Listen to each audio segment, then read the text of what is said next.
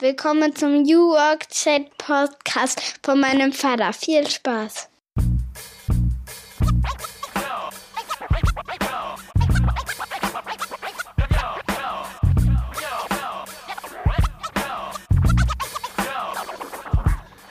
Damit moin und willkommen zurück zum New Work Chat Podcast. Viele Grüße aus Rostock, aus Mecklenburg-Vorpommern. Ich bin Gabriel und freue mich, dass ihr wieder dabei seid. Heute fliegen wir wieder ins Ausland. Wir waren ja bereits ein bisschen unterwegs. Wir waren schon in der Schweiz, wir waren schon in Bayern und heute fliegen wir nach England. Und zwar genauer genommen nach Südengland. Wir treffen Mark Poppenborg. Gründer von Intrinsify Me, kennt ihr bestimmt. Gemeinsam mit Lars Vollmer beschäftigt sich Marc mit der Frage, wie wir eigentlich das ganze Business-Theater mal sein lassen und hin zu der Frage kommen, wie Arbeit wieder Sinn macht und eine wirkliche Wertschöpfung für den Kunden, aber dann auch für die Mitarbeiter darstellt. Er erzählt von seiner persönlichen Journey, seiner eigenen Transformation. Er war früher bei der Bundeswehr, er war Berater und hat dann auf einer Reise gemerkt, dass diese ganzen Konventionen, in denen wir ja alle auch täglich irgendwie drinstecken, uns doch tatsächlich eher knechten und es sich lohnt zu hinterfragen, wie man da eigentlich frei werden kann. Und damit beschäftigt er sich, er hält Vorträge. Er hat jetzt sein eigenes erstes Buch geschrieben, das demnächst kommt. Darüber reden wir natürlich. Und er hat auch einen Podcast. All das und noch viel mehr. Und im Übrigen auch eins meiner Lieblingsthemen, nämlich Unternehmenskultur, besprechen wir. Dazu hat er kürzlich auch gerade etwas veröffentlicht in einer neuen Serie, die er gestartet hat. Aber das kann er am besten auch selber erzählen. Ich wünsche euch ganz viel Spaß mit dem Interview. Vorhang auf.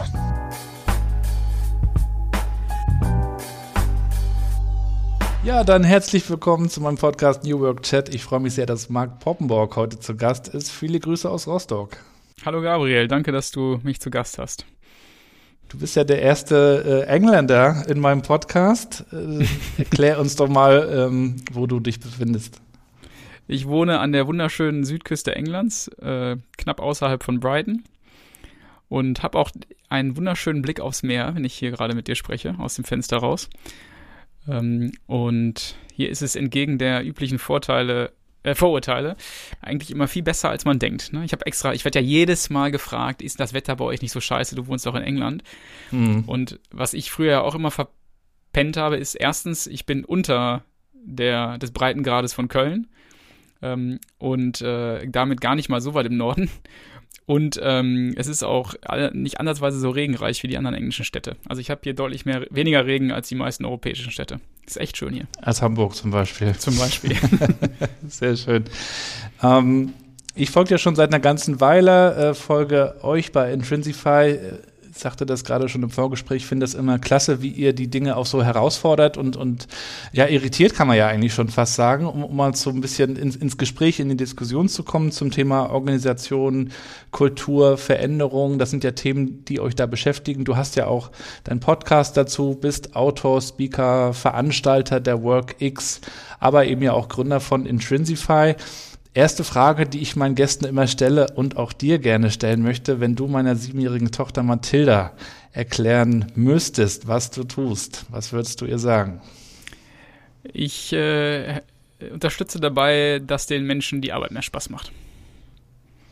Nur das würde sie verstehen. Das glaub, hoffe ich doch, ne?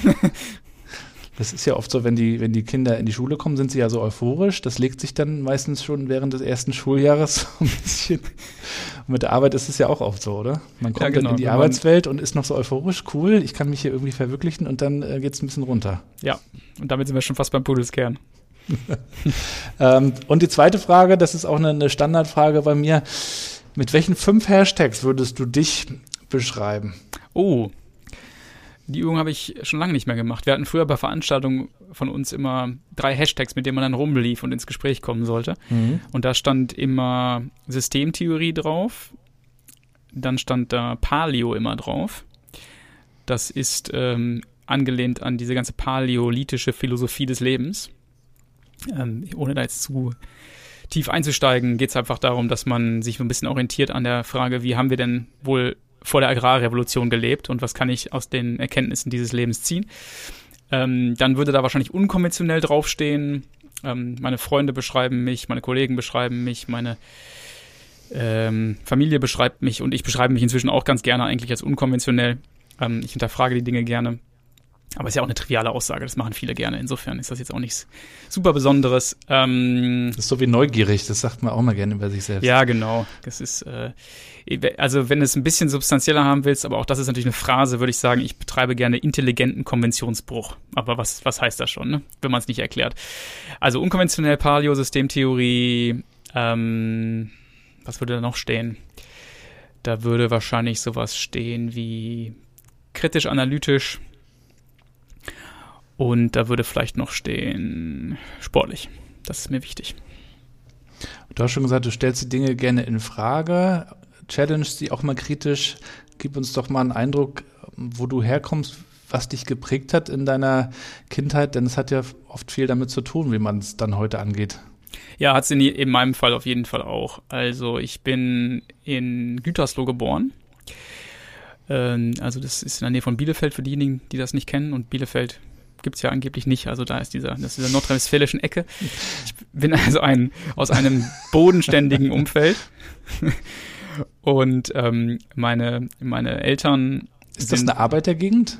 Sagt man das, das so? ist eine richtig klassische mittelständische Gegend, die, die wirklich, wo die Leute schaffen, ähm, wo die Leute tief verwurzelt sind, wo sie jetzt um, nicht unbedingt dem Neuen so offen gegenüberstehen. Ähm, hat auch was sehr Provinzielles da, finde ich. Das ist ja wie Mecklenburg. Ja, also vielleicht so ähnlich. Da, da, erlaube ich mir kein Urteil. Hm. Aber das ist äh, eine Gegend, in der man als Freigeist oder als kreativer, neugieriger Mensch es vielleicht ein bisschen schwieriger hat. Und meine Eltern sind beide tendenziell so. Mein Vater ist ähm, so ein richtiger Weltenbummler, ähm, beruflich gewesen und ähm, wollte immer raus, wollte die weite Welt sehen, hat tolle Trips gemacht durch die Sahara und ähnliches. Meine Mutter mhm. ist auch ein Freigeist und beide haben sie sich niedergelassen in einer Stadt Gütersloh deswegen, weil mein Vater bei Miele gearbeitet hat sein ganzes Leben und Gütersloh ist ja die Heimat von Miele.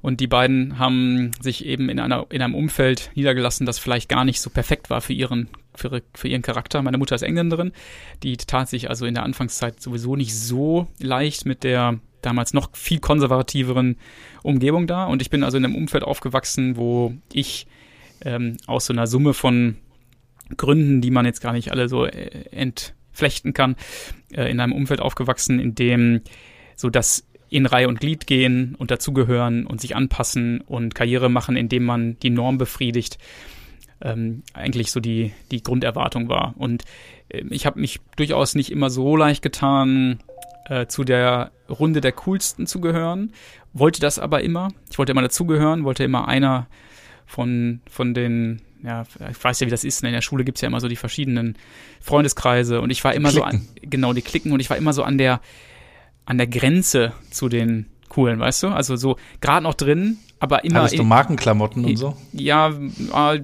zum Teil schon.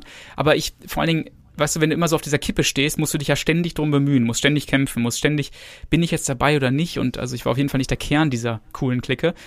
Ähm, und das alles zusammen, diese ganzen Rahmenbedingungen haben auf der einen Seite stark dazu geführt, dass ich so einen, ähm, so ein Bedürfnis nach ähm, Urteil von außen entwickelt habe. Also was die anderen über mich denken, ist mir wichtig.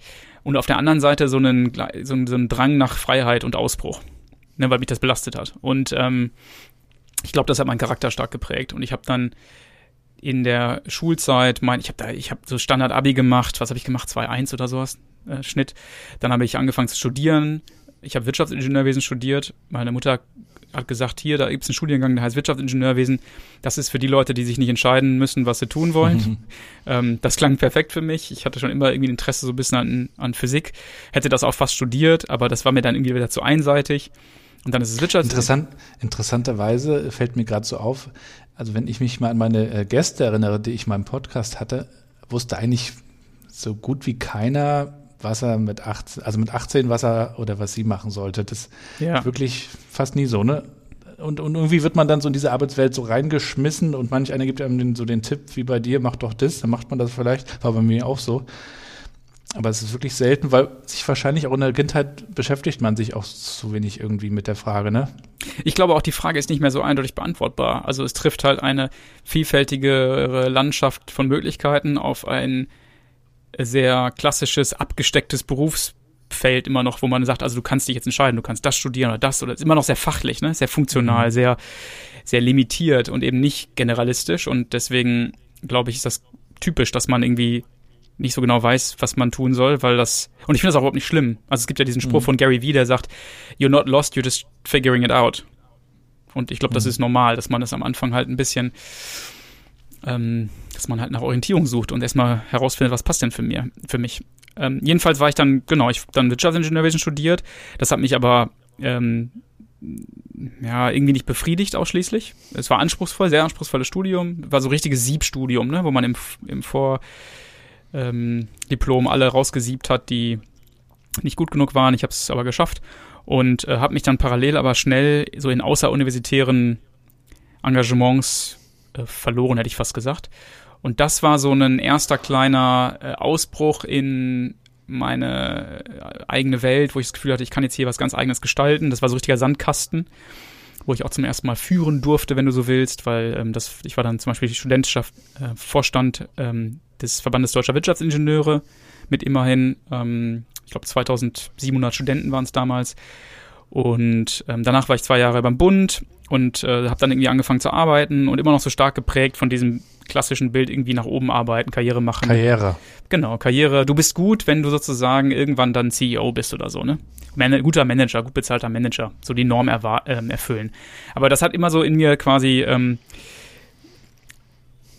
äh, um es gab immer so einen Widerspruch zwischen zwei Interessen bei mir, nämlich einmal auszubrechen aus diesem Ganzen und auf der anderen Seite eben dazu zu gehören und die Erwartungen zu erfüllen. Das prägt mich stark und äh, ich glaube, das hat diese Lust am Hinterfragen extrem geprägt und die hat dann auch in den letzten Jahren immer mehr den Vorzug bekommen.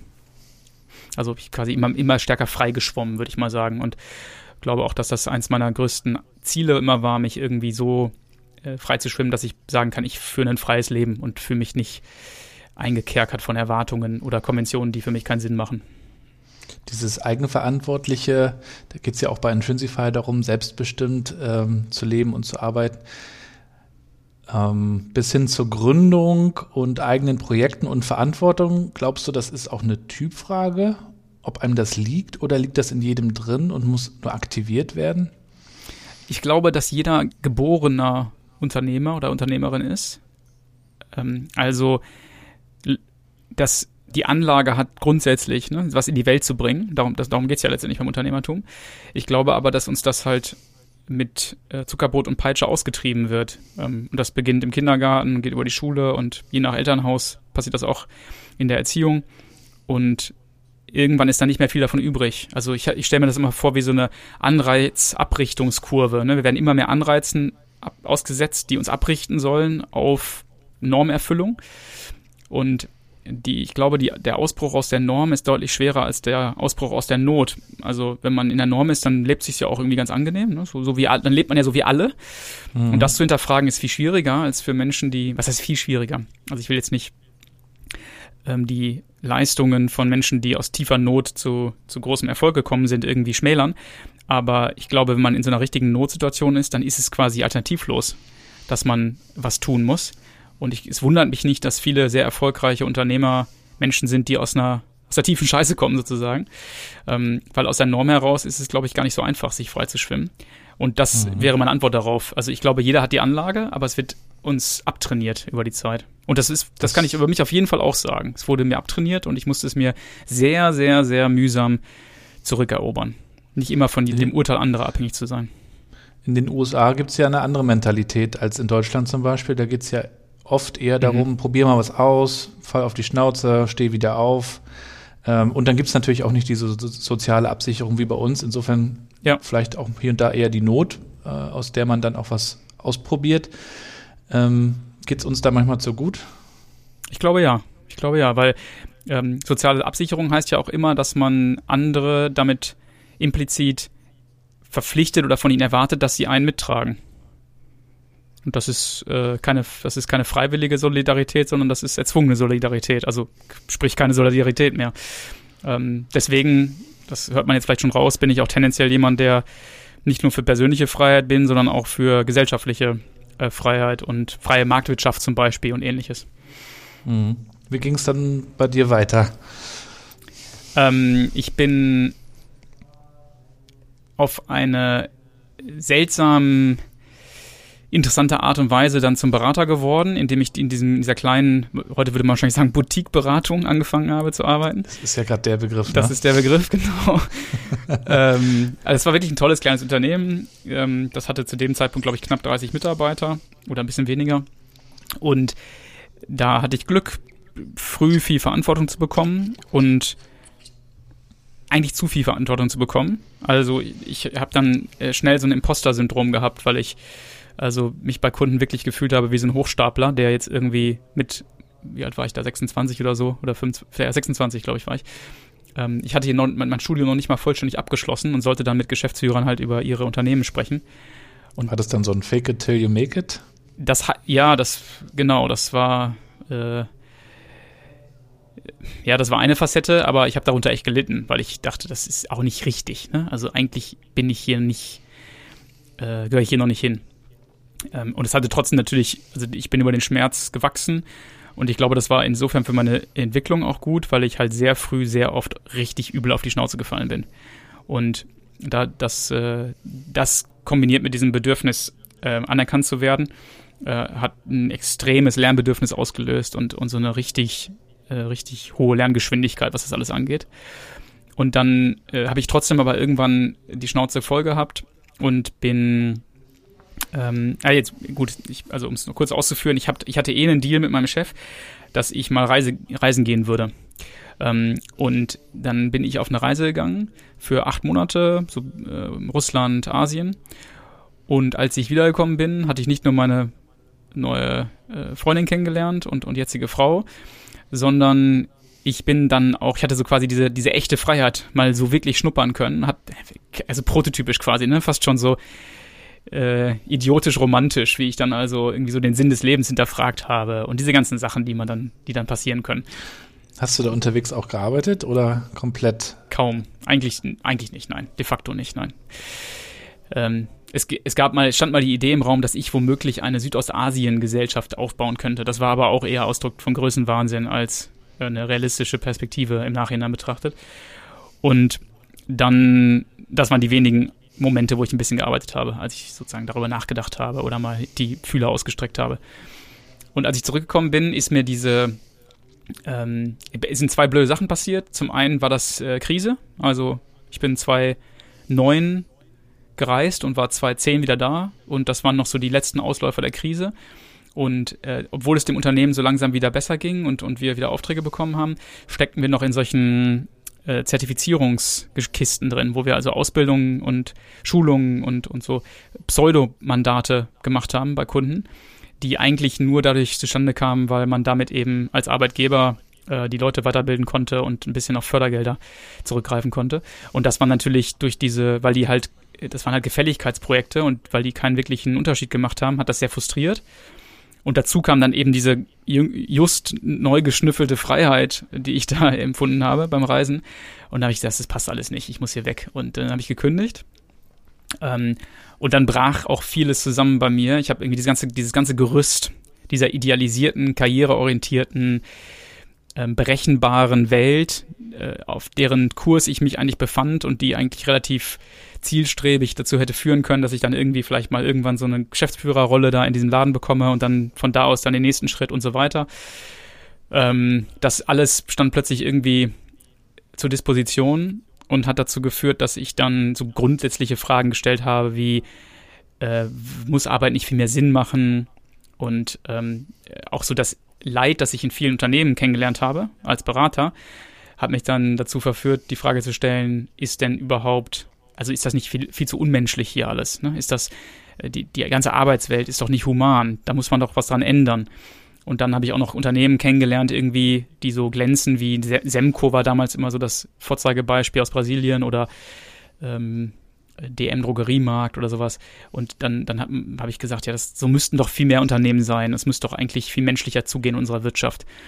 Und dann habe ich aus dieser, aus diesem Frust und dieser Naivität aber auch heraus, ähm, habe ich dann Intrinsify gegründet und wollte, habe dann mein.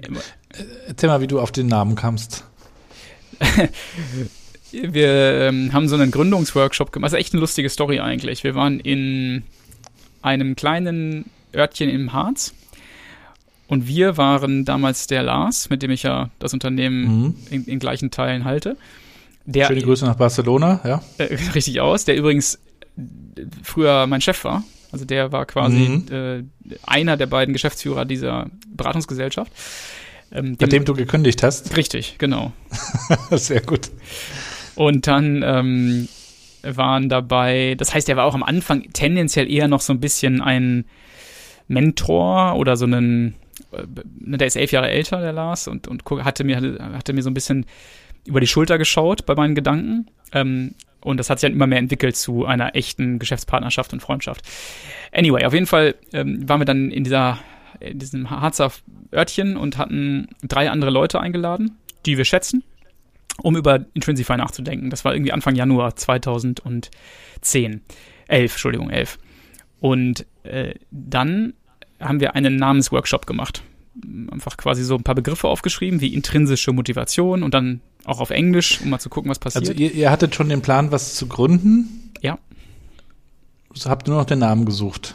Genau. Und die Idee. Und äh, der Plan war, also ich will ja gar nicht das Wort Beratung in den Mund nehmen.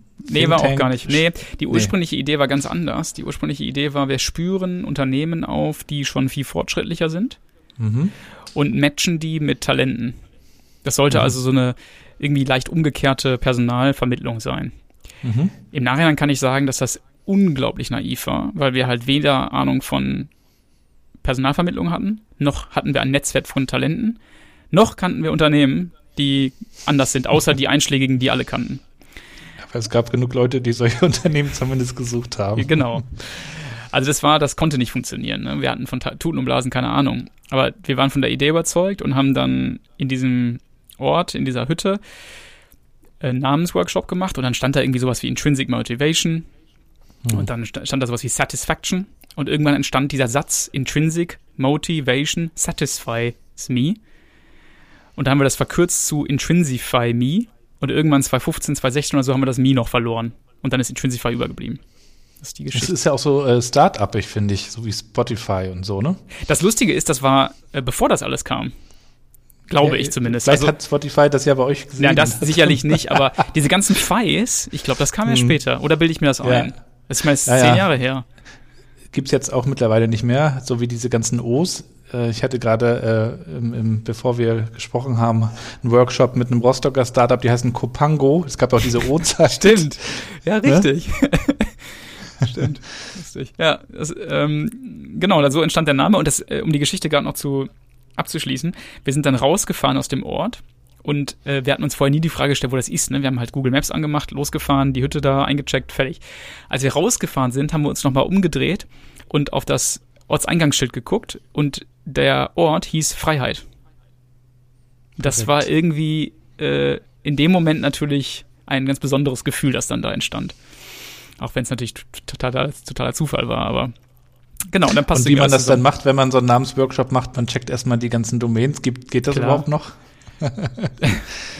Genau, das haben wir gemacht, richtig. Und dann waren wir begeistert von dem Namen und haben den, und wie gesagt, irgendwann, äh, wir hatten dann intrinsify.me, ne? Das heißt, diese, das ist eine Montenegro-Endung, das hat uns auch durchaus Probleme bereitet, weil dann viele E-Mails nicht durchgingen. Und irgendwann haben wir das MI einfach gedroppt und jetzt heißt es nur noch Intrinsify. Und ihr wolltet ja sicherlich dann auch euch selber auch anders organisieren als Unternehmen, die, die du kennengelernt hattest? Was, was habt ihr euch da vorgenommen? Auch wie wolltet ihr arbeiten? Wir, äh, ja, das ist insofern eine interessante Frage, weil wir uns irgendwann kurz nach diesem Workshop die Frage gestellt haben, könnte man sich auch selbst irgendwie total prototypisch organisieren, ganz anders. Und das war auch noch, wie gesagt, eine sehr naive Phase. Also müssen wir auch unbedingt noch darauf zurückkommen, weil ich das einordnen will. Ähm, und diese, äh, irgendwann saß ich, ich weiß noch, ich saß in der U-Bahn, auf dem, da hab ich, damals habe ich in London gelebt. Ähm, das war so 2011, 2012 oder so. Und da bin ich dann ähm, in der U-Bahn gesessen und habe das Buch gelesen As One. Das ist ein, eine, ja, mehr oder weniger eine Studie eigentlich, die so acht archetypische Organisationsmodelle versucht zu beschreiben. Und ne, vom Militärischen bis zum Vereinsähnlichen und was, was es so für Zwischentöne gibt und äh, worauf es jeweils ankommt und was so die ähm, den Unterschied macht. Und ich bin irgendwie dann auf diese Idee gekommen, man könnte doch Intrinsify wie so eine Open Source Organisation bauen, wo also irgendwie Kunden und, und Mitarbeiter alles miteinander verwischt ne, und irgendwie äh, alle mitwirken bei der Entstehung. Und deswegen haben wir uns dann sehr, wir wussten nicht genau, was das bedeutet, aber wir fanden das irgendwie attraktiv dann. Und dann haben wir sehr früh Leute eingeladen, irgendwie dabei zu sein bei der Entstehung von Intrinsify. So als Ausdruck dieser zukunftsgewandten Organisationsform. Und deswegen ist aus Intrinsify, Me damals noch, ganz schnell ein Netzwerk geworden. Und vor allen Dingen auch eine sehr ideologisch angehauchte Gruppe, die eben die Welt verändern wollte. Also das hatte schon Greenpeace äh, äh, Charakterzüge.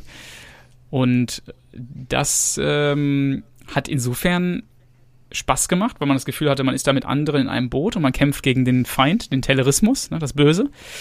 Und auf der anderen Seite, und das hat natürlich auch dazu geführt, dass wir schnell äh, ziemlich bekannt geworden sind, weil es gerade zu einer günstigen Zeit kam. Also dann fing das irgendwie, New Work war dann damals noch kein Begriff, ähm, aber es gab schon, ne, die agile Szene gab es und es gab irgendwie Leute, die sich mit dem Thema auseinandergesetzt haben und ich glaube, wir waren da einfach total zufällig zur richtigen Zeit am richtigen Ort und äh, dann ist das schnell gewachsen und es hat sich irgendwie rumgesprochen, da gibt es irgendwie so eine Community, die beschäftigt sich irgendwie mit der Humanisierung der Arbeitswelt. Ähm, diese Entstehung des New Work, naja, Hypes, ich weiß nicht, ob es Hypes ist, aber gepusht durch die Medien, speziell in Deutschland, interessanterweise ja wirklich speziell in Deutschland. Ja. Wie hast du das erlebt? Äh, weil du ja gerade sagst, es kam dann auch so dazu. Äh, wie ist das eigentlich aus deiner Sicht gekommen, dass, dass das so aufgegriffen wurde, was der Friedhof Bergmann schon vor vielen, vielen Jahren davor ja, äh, worüber er nachgedacht hat. Das wurde ja dann nochmal aufgegriffen. Hat es aus deiner Sicht mit der Digitalisierung zu tun, über die auch immer mehr berichtet wurde? Ist ja immer saugefährlich, nachträglich irgendwelche Kausalitäten zu ähm, erzeugen. Ne? Ich, ich ich weiß es nicht. Ich glaube, es, es ist von der Zeit her günstig gewesen, weil es so eine große ähm, Not gab und weil, weil man irgendwie dieses Humanisierungsbedürfnis, ne, das, das, das war sicherlich bei vielen da und von, bei vielen zu spüren.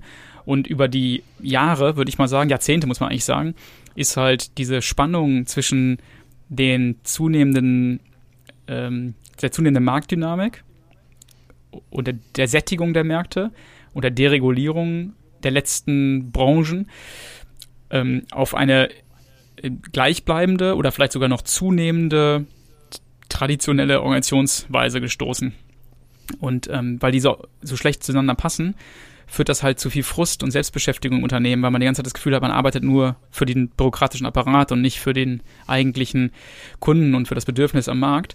Und deswegen ist diese, die, diese Widersprüchlichkeit der externen und der internen Ansprüche hat tendenziell über die Jahre zugenommen und dass das irgendwann mal wie so ein Vulkan ausbrechen würde und Leute sagen, so geht's doch nicht mehr, ohne das Problem eigentlich benennen zu können, aber das Leid wird immer stärker, da müssen wir was gegen tun und ich vermute mal, dass ne, irgendwann ist dann sozusagen der Knoten geplatzt und äh, Friedhof Bergmann äh, konnte zur richtigen Zeit aus der Schublade gezogen werden und zack war das Thema groß.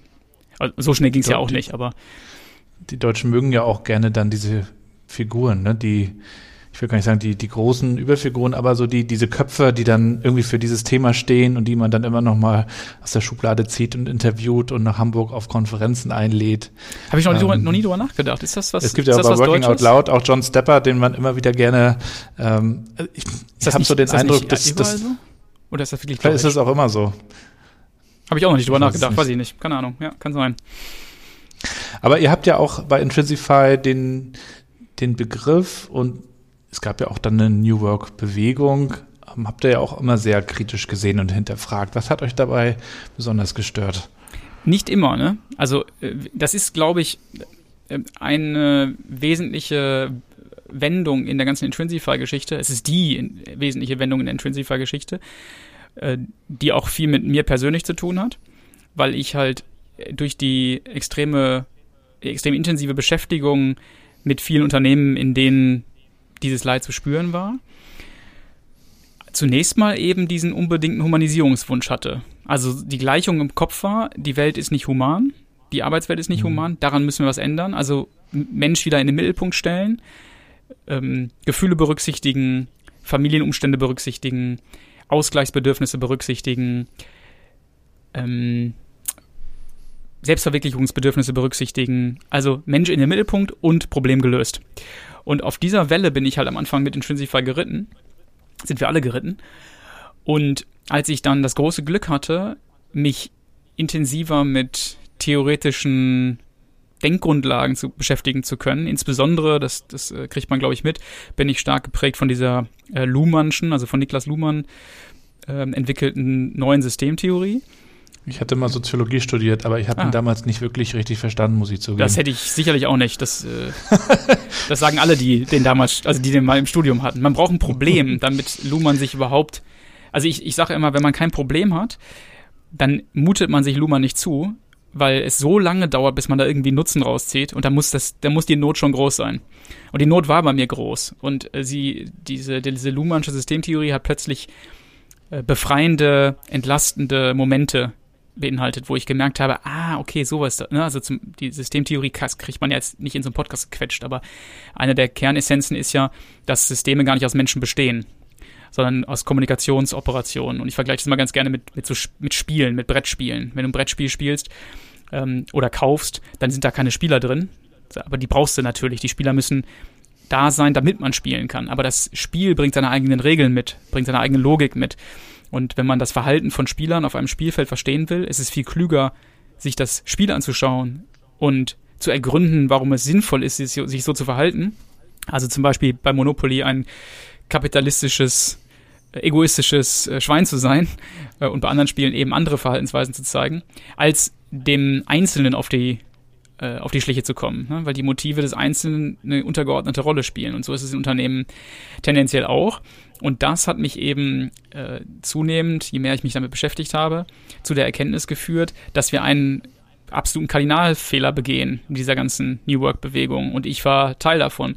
Und dieser, dieser Kardinalfehler ist, dass wir davon ausgehen, dass dieses Leid, dieses, diese inhumanen Arbeitsbedingungen daher rühren, dass sie irgendwie willentlich hergestellt werden. Ne? Also wenn man, wenn man sagt, die Welt ist nicht human, die Arbeitswelt ist nicht human und dann als direkte Adresse, als direkten unmittelbaren Versuch des Wirkens diese Inhumanität adressiert, ähm, dann, dann geht man ja implizit davon aus, die wollte auch ursprünglich mal jemand herstellen. Also die ist. Herr Taylor. Ja, genau. Der Taylor ist der Böse, der wollte das ja so. Und das ist auch interessant übrigens, wenn man sich mit Taylor, ich weiß nicht, hast du den mal gelesen, Original? Nee, ich, ich habe ihn selber nicht gelesen. Ich kenne es nur aus Artikeln, Berichten, Podcasts und Co. Es lohnt sich, ne? Also der Taylor war ein sehr sozialer Mensch äh, und ist äh, hochgradig missinterpretiert worden. Und natürlich ist der ganze Taylorismus ihm zugeschrieben worden. Ähm, und es lässt sich auch in manchen, in vielen Belangen ihn zuschreiben, aber Taylor hat damals zu Gehaltserhöhungen von 100 Prozent beigetragen, der hat Menschen mehr Freiheit geschenkt, der hat und so weiter. Also, anyway, ähm, die und hat für Klarheit gesorgt, oder? Es war dann auch, auch klar, wer macht hier eigentlich tatsächlich was. Richtig. Das nervt ja auch in den Organisationen. Wer macht, wer entscheidet hier was, bis wohin geht das und so weiter. Ja, mhm. genau. Er hat viel Entlastung gebracht und Unternehmen, also Kapitalgeber, Mitarbeiter und die Gesellschaft besser gestellt. Bei den Unternehmen, wo er wirklich äh, einen Durchbruch erzielt hat mit seinen äh, Theorien. Insofern ist Taylor eigentlich auf unserer Seite, könnte man sagen. Ir ir irrsinnigerweise. Denn die Frage, die er sich gestellt hat, und jetzt komme ich zum entscheidenden Punkt, ist, ähm, woher kommt das Leid eigentlich? Und das Leid heute rührt daher, dass diese, habe ich eben schon mal angerissen, dass die hohe Marktdynamik auf eine konventionelle Organisationstradition trifft. Und diese konventionelle Organisationstradition ist geprägt von der Überzeugung, dass man alles messen, alles steuern, alles kontrollieren, alles ähm, diktieren, alles objektivieren könnte.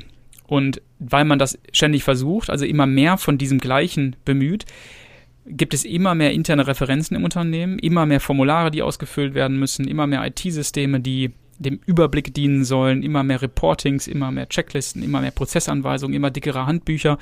Und all das führt dazu, dass Leute immer weniger Zeit haben für die eigentliche Arbeit.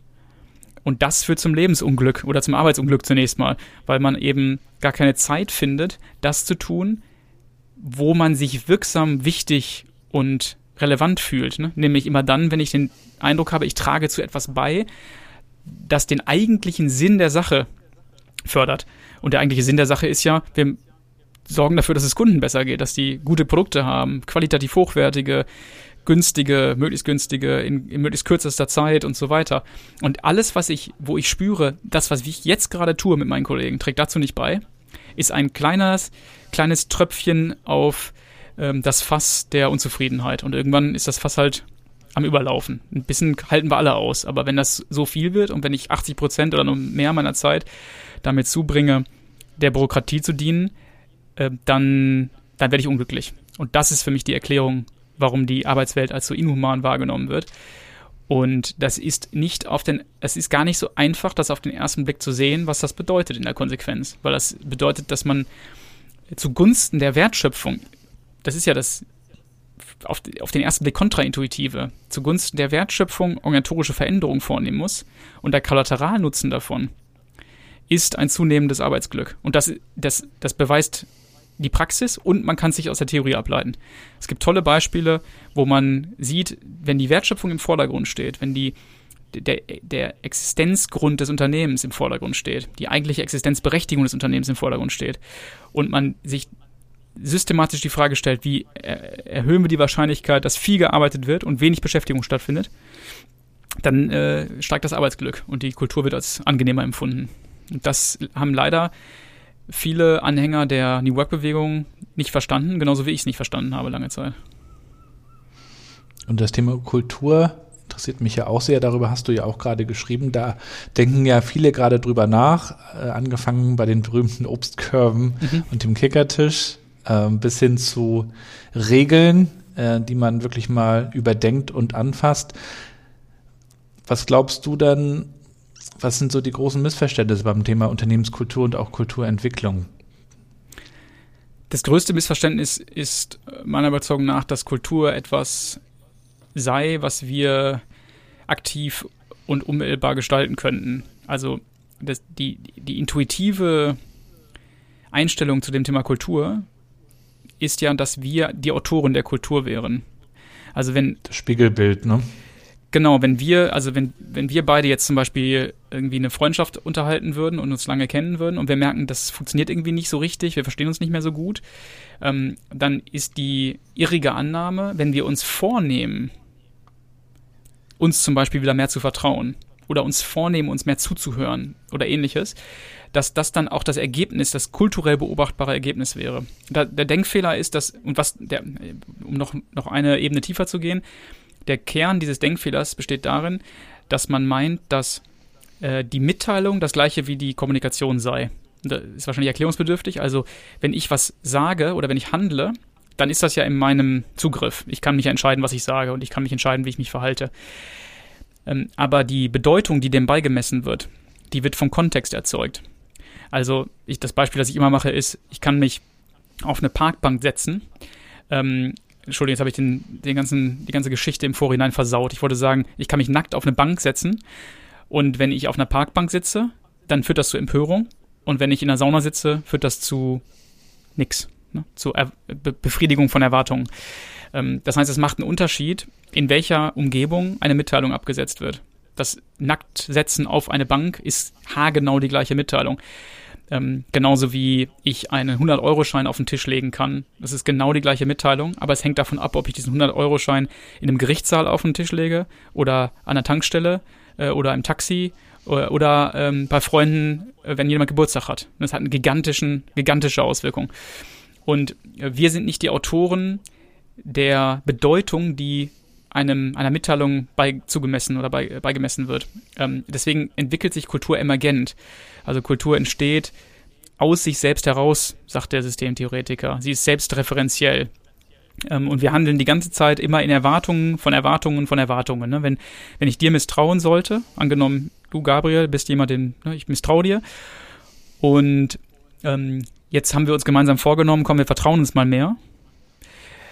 Und du kommst am nächsten Tag auf mich zu und machst eine symbolische Geste. Woher weiß ich denn jetzt, dass die dass die authentisch ist. Ne? Ist, ist das jetzt, bist du jetzt wirklich irgendwie gerade in, dabei? Also sind das dann echten Gefühle? Willst du mir mehr vertrauen? Willst du mir mehr zuhören? Willst du was auch immer?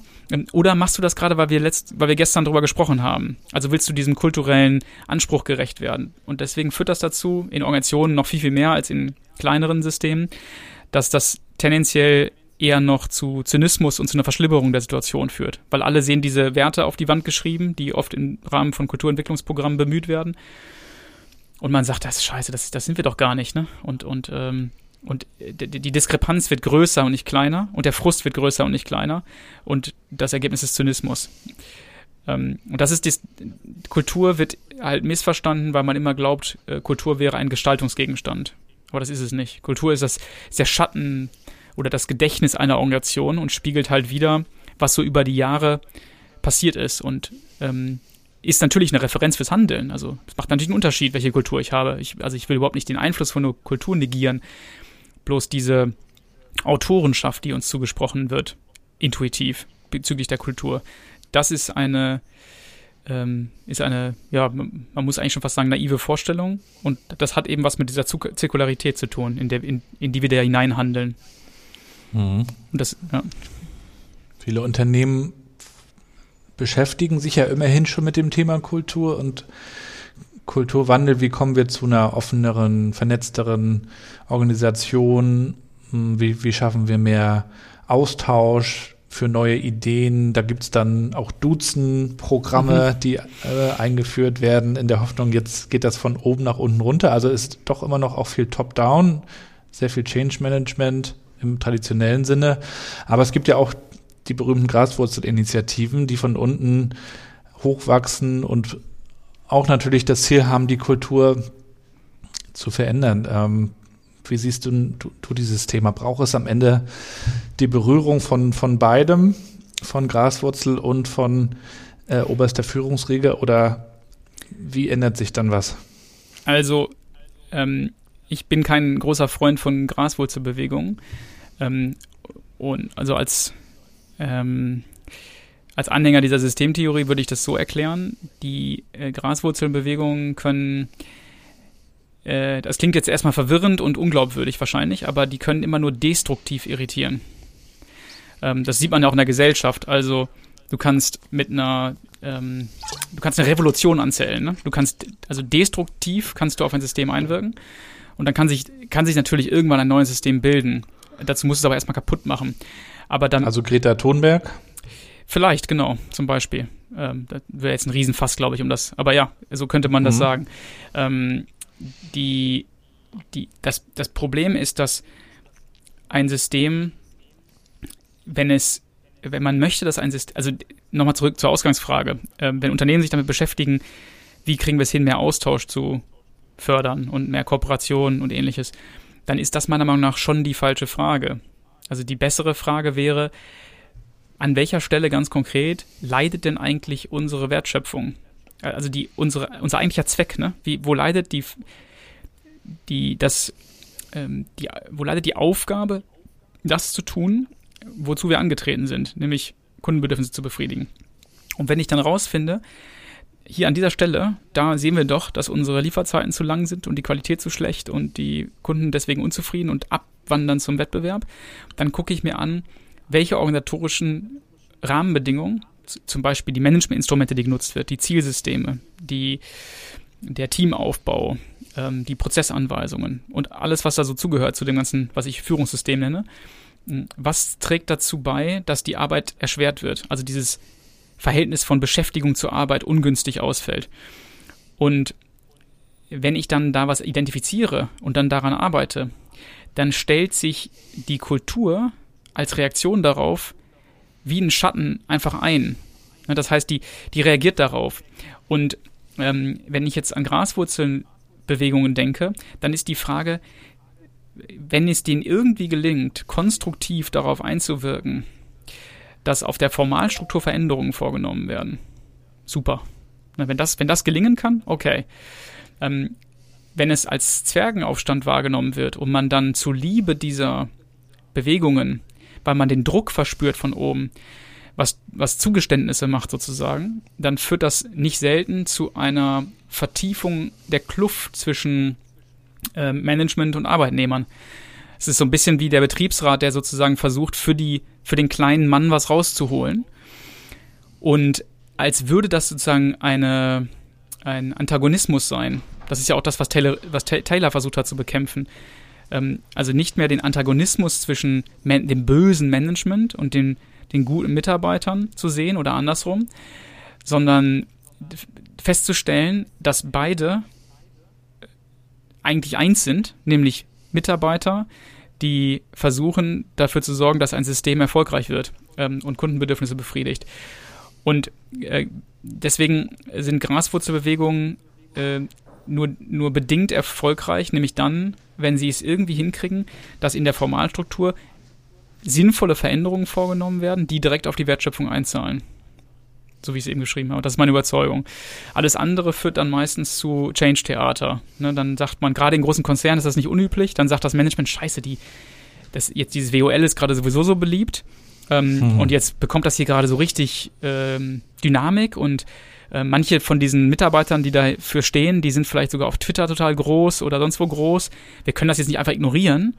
Ähm, also schmücken wir uns lieber damit und machen, drehen das irgendwie, wenden das zu unseren Gunsten. Aber dabei. So wie diese äh, äh, Innovation Labs, die sich dann manchmal gehalten werden. Genau, zum Beispiel. Und was man völlig aus den Augen verliert, deswegen ist es eine Ab es ist Ablenkung, es ist eigentlich wieder nur mehr Beschäftigung. Äh, wieder eine neue interne Referenz, die man im Auge behalten muss. Ähm, anstatt sich um das zu kümmern, wozu man gemeinsam angetreten ist. Und das ist äh, die, auch das, die große Gefahr, finde ich, dieser ganzen New Work-Szene, weil wenn sie sich darin verliert, ähm, und ich, ne, das, die, die Bällebäder und die Kickertische sind ja nur so Platzhalter dafür. Ähm, aber das, äh, die sind, finde ich, berechtigte Platzhalter, weil sie repräsentieren ähm, Maßnahmen, die der Sozialhygiene dienen, aber nicht der Wertschöpfungshygiene. Und das ist die Gefahr, und ich, ich spreche ja da viel drüber und ich weiß, dass das oft missverstanden wird, weil man dann immer den Eindruck bekommt, ha, dieser, diese, diese kühle kapitalistische Sicht, die der Poppenborg da vertritt, ne? immer nur die Wert, was die Wertschöpfung, die Wertschöpfung, der, das der, Geld. Der, ähm, der miese Peter. Genau. Aber, aber was, was, was bringt denn eine Maßnahme, also ne, warum soll man denn eine Maßnahme verfolgen, die auf der Oberfläche nett aussieht und den Mitarbeitern dienen soll, aber letztlich nur dazu führt, dass das Unternehmen noch mehr Probleme hat als vorher, ähm, dann, dann haben ja die Mitarbeiter auch wieder mehr Probleme am Ende. Ähm, und ich vergleiche das, vielleicht erlaubst du mir das gerade noch immer ganz gerne mit einer, mit einer Fußballmannschaft.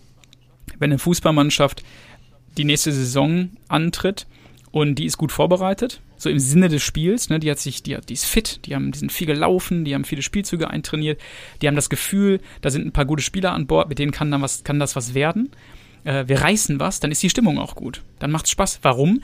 Weil man merkt, man trägt zu dem bei, wo, wozu man angetreten ist. Nämlich Fußballspiele zu gewinnen. Wenn da jetzt ein neuer Coach kommt und sagt, ich habe hier eine neue Taktik, ähm, ich spiele jetzt mit euch Schach oder ich spiele jetzt mit euch ähm, irgendwie psychologische Spiele und wir lernen uns mal alle besser kennen und wir, ähm, wir lernen mal unsere tiefsten familiären Abgründe kennen, damit wir uns befreit irgendwie dem Spiel zuwenden können dann ist das nicht grundsätzlich schlecht, aber in dem Moment, wo der kollektive Eindruck entsteht, eigentlich profitiert jetzt unser Fußballspiel davon gerade nicht mehr, dann kippt die Stimmung. Dann, dann macht das kurz Spaß, dann fühlt, hat man kurz das Gefühl, das ist mal was Tolles, hier kümmert sich mal jemand um uns und um unsere Meinung. Aber wenn man dann merkt, dass das Fußballspiel darunter leidet, dann ist das ganz schnell wieder tot, weil dann weiß man, das ist alles nur Theater. Äh, das ist nur Sozialhygiene. Und diese die, genau dieses Phänomen beobachte ich halt bei ganz vielen dieser Maßnahmen. Das ist am Anfang nett und wird diesem modernen, humanen Anspruch gerecht, aber leistet ihm eigentlich einen Bärendienst. Und wie habt ihr in, in eurer Erfahrung mit Intrinsify, mit der WorkX und mit euren Diskussionsforen und, und mit all, mit der, mit der großen Bühne, die ihr da zur Verfügung stellt, schon spürbar auch für Effekte und Veränderungen sorgen können? Was habt ihr da für Erfahrungen gemacht? Also, die was wir eigentlich versuchen, ist, ähm, auch wenn das vielleicht ein bisschen überheblich klingt, aber Aufklärungsarbeit zu betreiben mit dem, was wir tun. Ne? Also ich bin dankbar für solche Einladungen wie, wie diese jetzt, weil wenn jetzt ein, eine Hörerin dabei ist, die sagt, stimmt, das macht eigentlich gar keinen Sinn, was wir hier bei uns tun. Also lass uns mal die Kulturentwicklungsprogramme einstampfen, lass uns mal ähm, das, die Wohlfühl äh, Mitarbeiterbespaßung einstampfen. Lass uns mal konzentriert mit der Frage beschäftigen, was brauchen wir eigentlich, um gemeinsam wirksamer arbeiten zu können. Ähm, dann habe ich ja irgendwas bewirkt, dann habe ich was verändert. Und das versuchen wir halt einfach so intensiv wie möglich zu betreiben. Und ähm, wir haben ja zwei wesentliche Wirkstätten, sag ich mal. Einmal ist es eine Ausbildung, die wir betreiben. Äh, Future Leadership Ausbildung nennt sich das. Und zum anderen eben Organisationsberatung. Und wir haben äh, mit diesen beiden Wirkstätten haben wir es halt zum einen hingekriegt, sehr viele Menschen dazu zu inspirieren, anders über die Probleme nachzudenken, die sie bei sich im Unternehmen wahrnehmen und dadurch über diesen Hebel, über diesen Multiplikationshebel dazu beitragen können, dass wirklich Managementinstrumente abgeschafft worden sind ne? und äh, strukturelle Veränderungen vorgenommen worden sind. Und das sind auch die aller, aller geilsten Rückmeldungen, wenn ich E-Mails bekomme von Leuten, die sagen, ähm, manchmal waren die nicht mal in der Ausbildung, ne? manchmal haben die keinen einzigen Euro bei uns gelassen, ist auch okay, sondern die haben quasi die haben alle Podcasts gehört, alle Blogartikel gelesen, äh, mhm. alle Videos geschaut, dann was gemacht, auf die Schnauze gefallen, nochmal genauer hingeguckt, nochmal was gemacht und irgendwann hat es geklappt und sagen jetzt, das ist besser bei uns. Das ist, die Wertschöpfung ist besser und die Stimmung ist besser. Und das ist natürlich geil. Und bei den Organisationsberatungsprojekten ist es ähnlich, äh, wobei ich auf gar keinen Fall behaupten möchte, dass das immer alles Friede, Freude, Eierkuchen ist. Also ich, ich mache jetzt seit zwölf Jahren Beratung, inzwischen kaum noch aktiv selber. Und ich äh, glaube es gar nicht, wie oft ich auf die Schnauze gefallen bin und wie viele Projekte ich vor die Wand gefahren habe. Ähm, meistens aus Naivität und Machbarkeitsillusionen heraus. Und je mehr Demut ich vor solchen Organisationen bekommen habe, also so im Sinne so einer neugierigen Demut, was passiert da? Warum ist das sinnvoll, was da passiert? Was ist da funktional?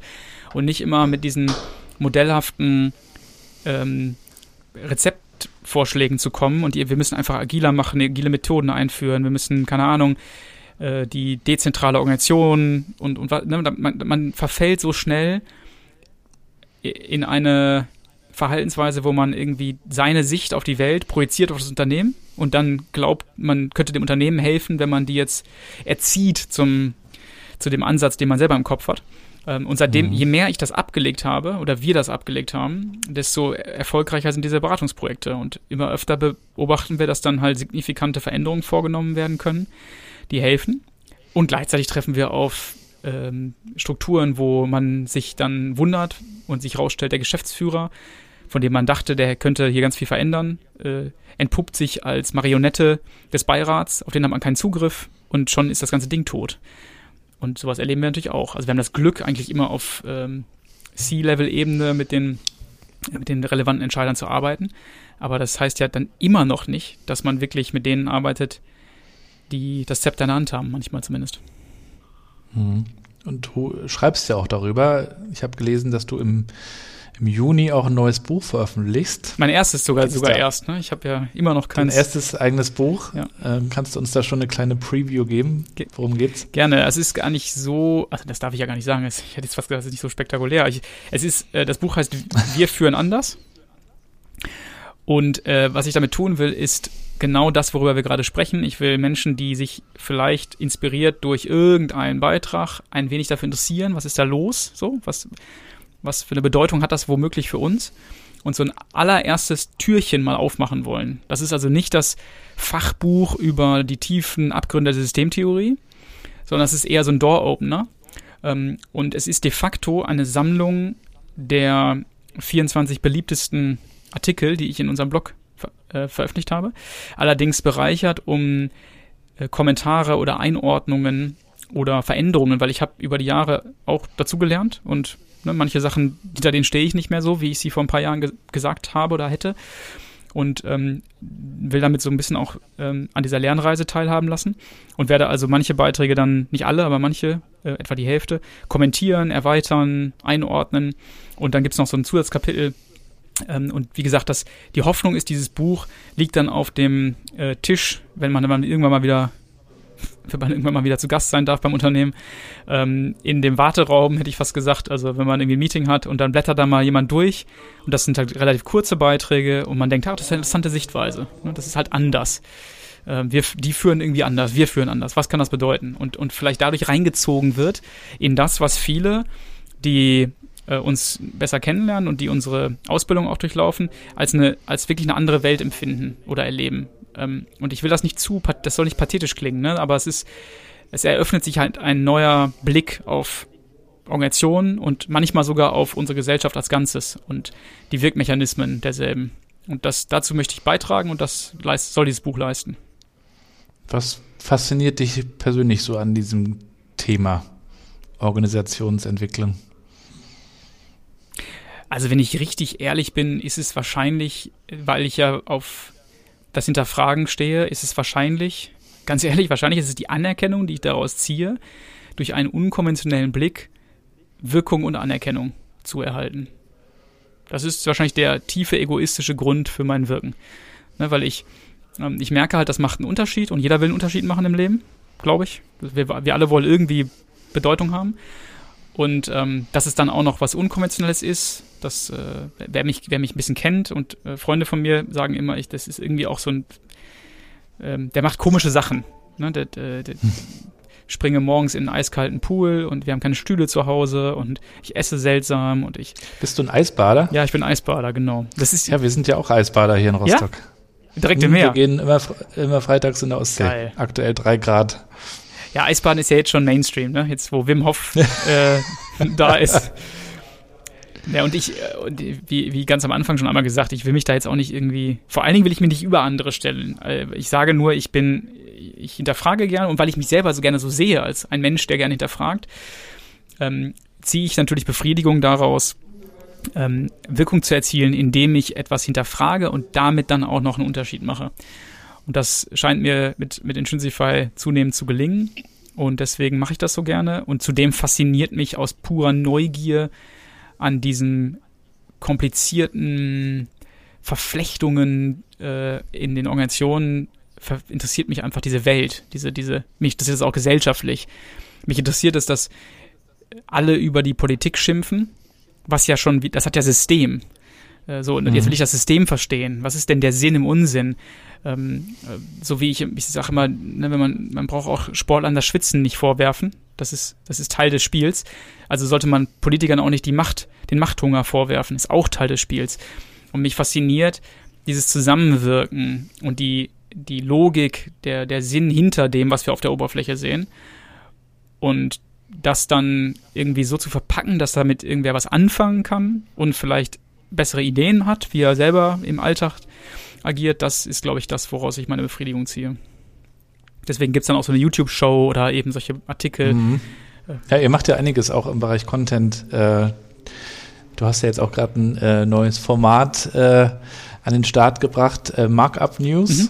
Also ihr probiert ja schon äh, immer so ein paar Dinge aus und äh, ich finde, ihr bereitet das auch sehr hochwertig auf. Es macht also Spaß, das so zu konsumieren und euch dazu folgen, auch wenn man sich da wirklich manchmal drauf einlassen muss, auf, auf, auf diese äh, Gedankenreisen. Das ist ja ähm, nicht unbedingt leichte Kost. Ja, ja das Aber ich finde das ja auch sehr, finde das ja auch sehr spannend. Ähm, das ist übrigens auch ein Spagat, du, ne?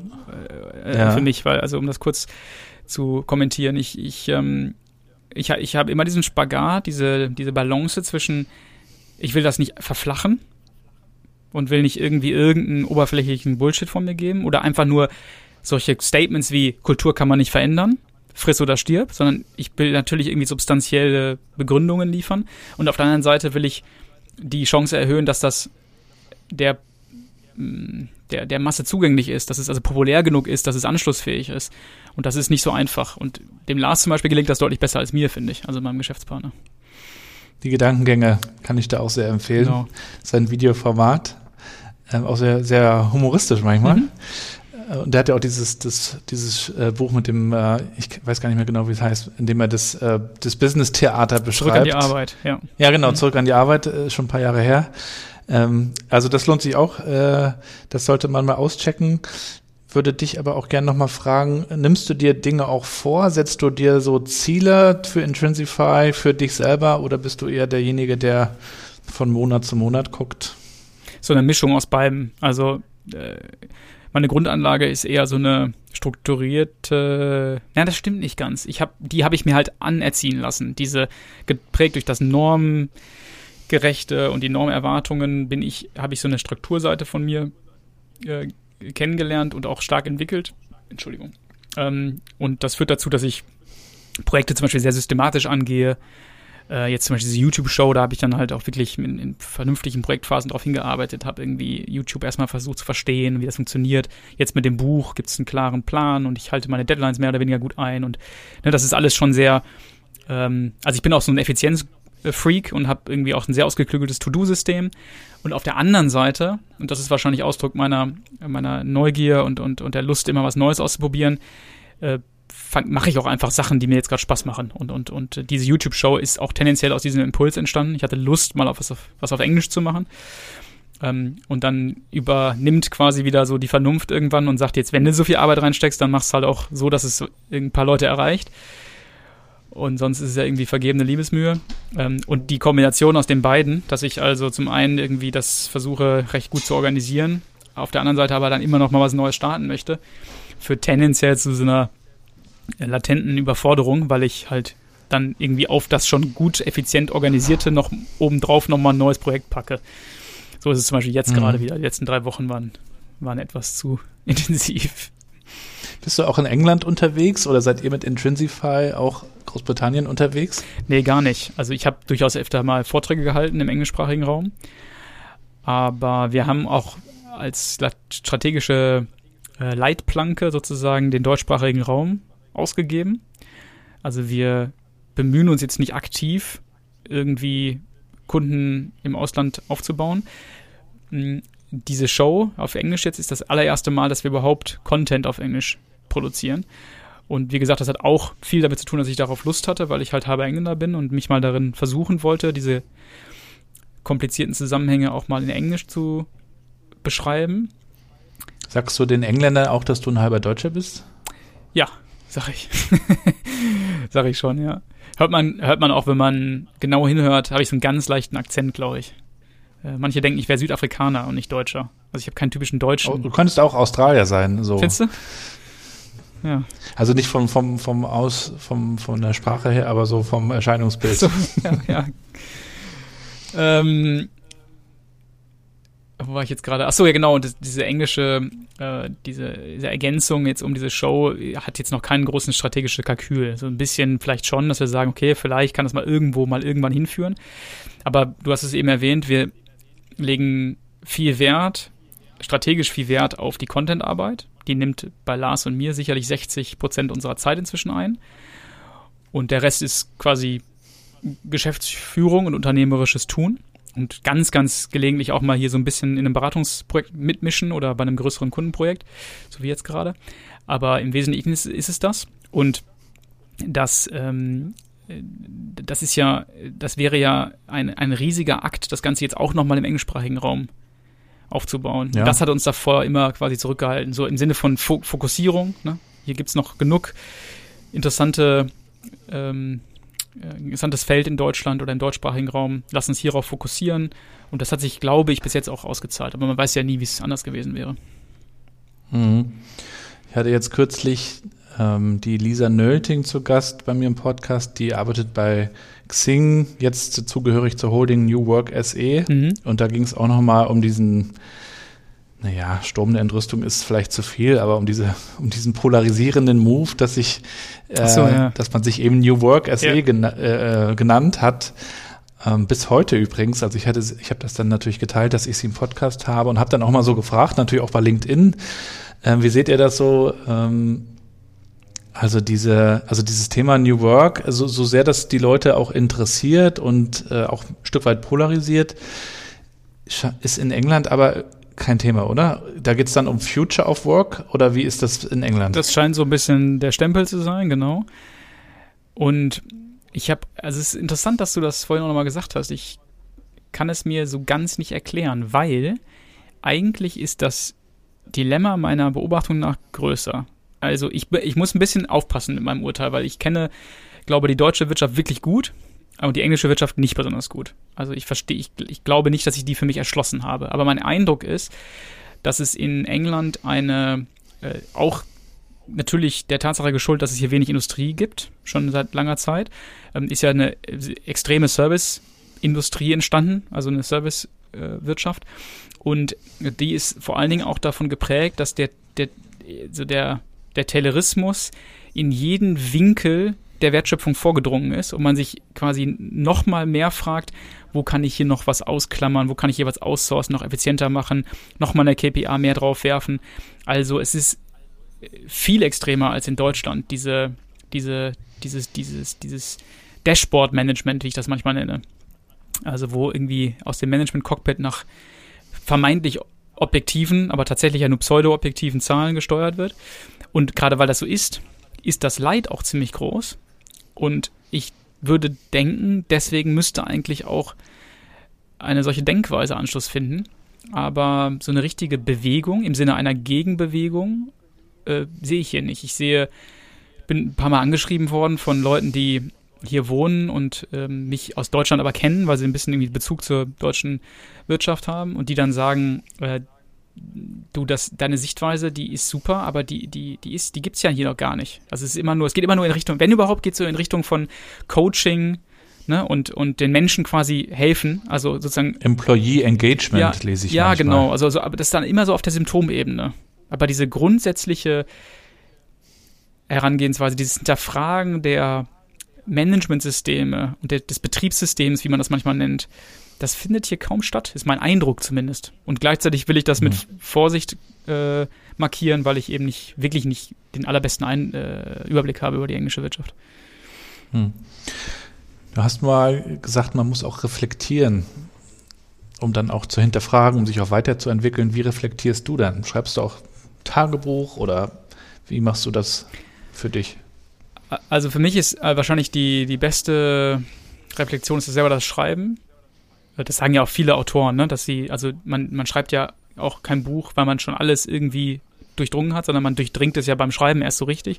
Und so ist es für mich mhm. auch, wenn ich ein, ich suche mir bewusst zum Beispiel Themen raus, bei denen ich das Gefühl habe, ich habe zwar einen guten Überblick und, und weiß, was ich da sagen will, aber ich will es jetzt mal einmal so auf den Punkt bringen, dass es wirklich im Kern genau trifft ne? und, und gebe mir da nochmal bewusst mehr Mühe und das ist ein Reflexionsprozess.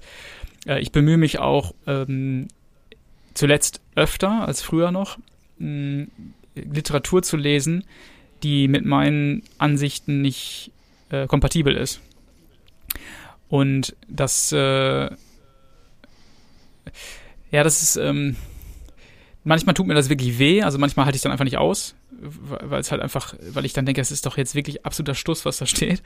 Ähm, und manchmal ist es, ähm, ist es eine sehr interessante Lernerfahrung. Also um mal ein Beispiel zu machen, ich ähm, habe mich ziemlich viel mit der österreichischen Schule der Nationalökonomie beschäftigt und äh, wollte unbedingt verstehen, wie die Wirtschaft aus ihrer Brille heraus zu, zu, zu analysieren, zu lesen ist und wo dieses Märchen des durch Gelddruckens äh, zu erzeugenden langfristigen Produktion und Nachfrage, äh, wo das denn herkommt. Ne? Und, und bin da sehr schlau geworden und habe mir dann bewusst aber auch versucht, äh, marxistische Theorien reinzuziehen, um zu erkennen, ob ich da vielleicht irgendeiner einem Confirmation Bias aufsitze und, und was, was denkt die andere Seite, wenn man das mal so zuspitzen möchte, eigentlich darüber. Und und das hat, mm, das, das, das, das tut gut und äh, ist schmerzhaft. Ähm, und das ist meistens verbunden mit Schreiben. Also Schreiben ist so mein Filterprozess.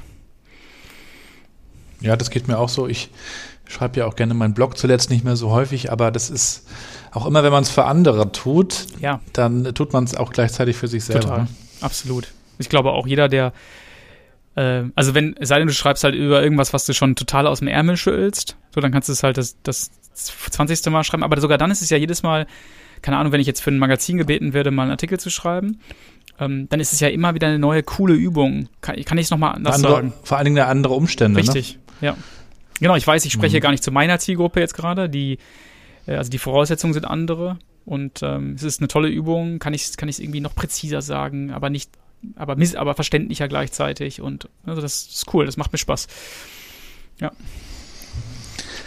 Ja, Marc, ich würde dir gerne zum, zum Abschluss unseres Interviews noch ähm, drei, vier kurze Sätze rüberschmeißen nach Südengland, die du bitte spontan beendest. Okay, hau raus. Wenn du ready bist. Ready. Ein Buch, das ich empfehlen kann, ist 12 Rules for Life von Jordan Peterson. Ich bin produktiv, wenn ich Klarheit darüber geschaffen habe, was ich mit der Sache, der ich tun möchte, erreichen will. Auf meiner Not-To-Do-List steht ganz oben das. Ich mich nicht von dem Urteil anderer abhängig machen lasse. Könnte mich aufregen über.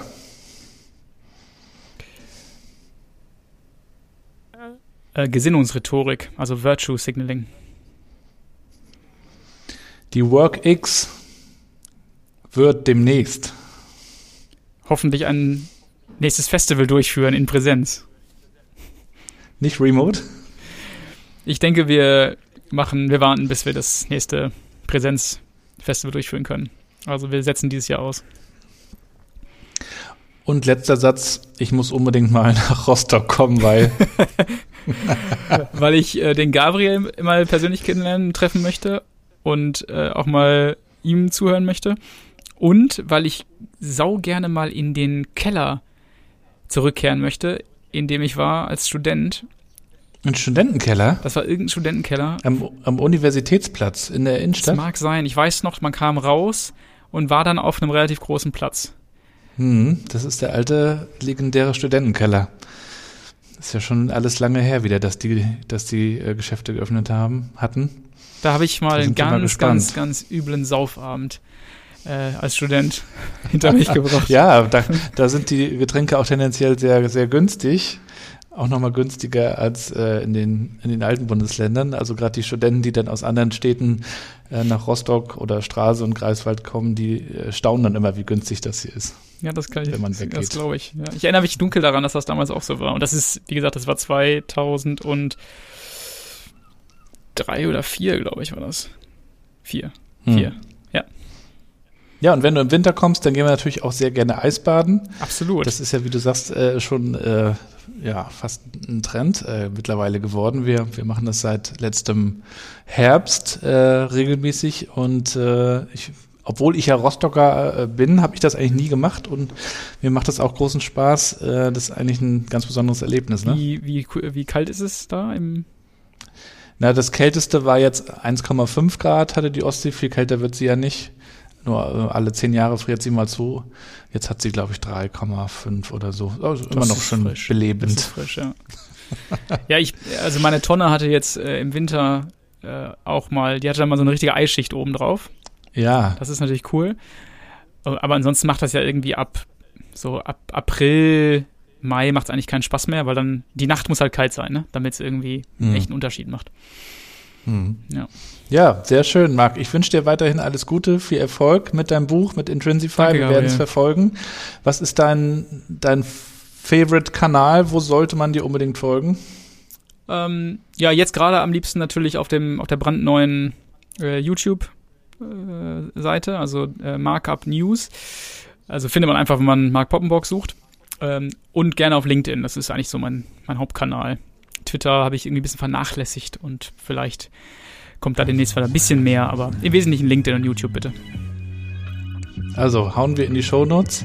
Dir alles Gute, danke dir für das Interview und äh, bis bald. Danke dir, hat viel Spaß gemacht. Mir auch. Ciao. Und wir sind auch schon wieder am Ende.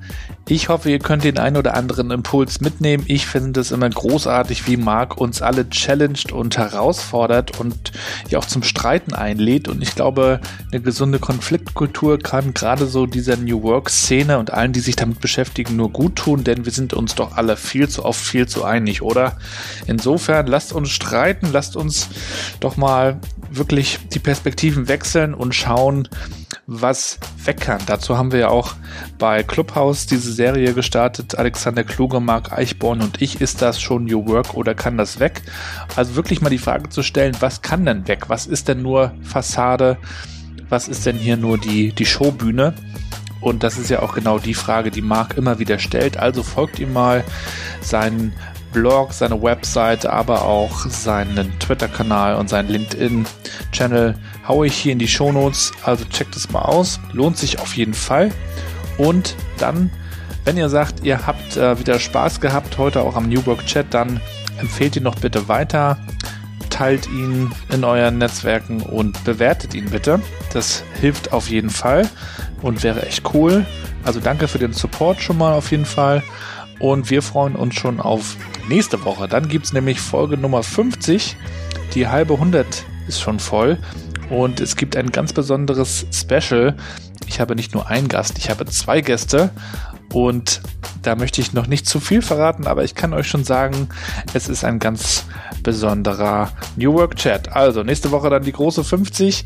Bleibt mir gewogen, lasst euch gut gehen, bleibt vor allen Dingen gesund und bleibt connected.